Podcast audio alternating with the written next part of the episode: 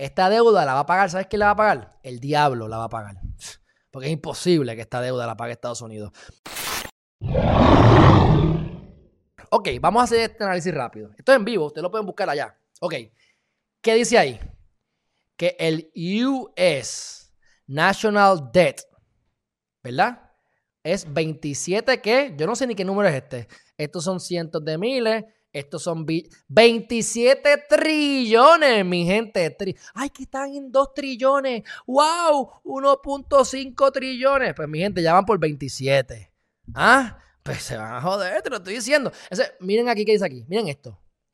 Deuda por ciudadano.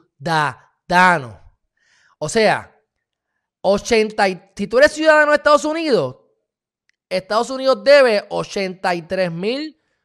83.952 por cabeza. Pero como muchos no trabajan, pues los que trabajan, los que pagan impuestos, tienen una deuda por cápita, por cabezota, de 222 mil pesos, mi gente. Ustedes no se dan cuenta que eso es una barbaridad.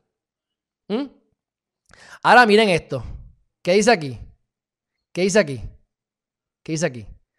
US Federal Budget Deficit.